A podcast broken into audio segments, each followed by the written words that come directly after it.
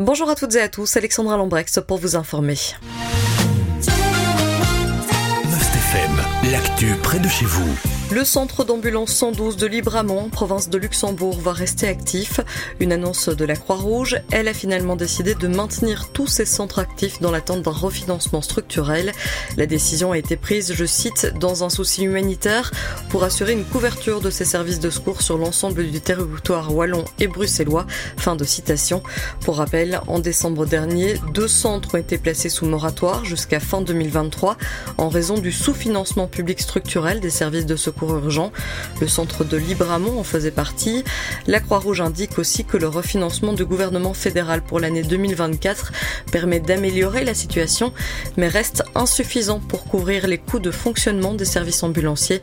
Elle appelle les autorités publiques fédérales ou locales à trouver des solutions pérennes de financement. Elle souligne aussi vouloir préserver ce service à la population et ce, y compris dans les zones plus rurales.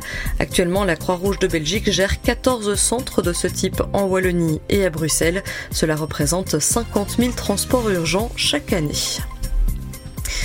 L'incendie qui s'est déclaré près de la Roche en Ardennes hier a détruit plusieurs hectares de forêt. C'est un feu de broussailles qui a déclenché l'incendie.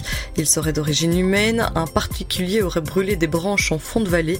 L'incendie a progressé entre la Roche en Ardennes et Beaucin. Le plan rouge a été déclenché. Les pompiers de Marchand-Famenne, Arlon, Saint-Hubert, Libramont, La Roche et Érosé ont été mobilisés. Ils étaient une quarantaine d'hommes au total. La protection civile est aussi présente ainsi qu'un hélicoptère de la police. En raison de l'opération en cours, la nationale 89 a été fermée à la sortie La Roche dans les deux sens hier. Actuellement, la situation est sous contrôle, mais la vigilance reste de mise. Les bords de la zone de l'incendie ont été noyés pour éviter une reprise de feu. L'intention était de pouvoir lever le dispositif pour 21h hier soir. Au moins 5 hectares de résineux et de feuillus ont été détruits par les flammes. Le service public de Wallonie rappelle qu'il est strictement interdit de faire du feu en forêt, et ce pour des raisons environnementales mais aussi, vous l'aurez compris, pour des raisons de sécurité. Les créaves sont nombreux à voir arriver des hérissons ces dernières semaines, indiquent nos confrères de la Meuse. Ce sont souvent les robots tondeuses qui sont en cause. Dans certaines communes, l'utilisation de ces machines est d'ailleurs interdite pendant la nuit pour protéger les hérissons, animaux nocturnes. En une semaine, le créave de Namur a accueilli 70 hérissons. Le créave de Templou souligne que d'autres produits du jardin peuvent aussi être dangereux pour ces animaux. C'est notamment le cas des produits semés contre les limaces dans les potagers, par exemple.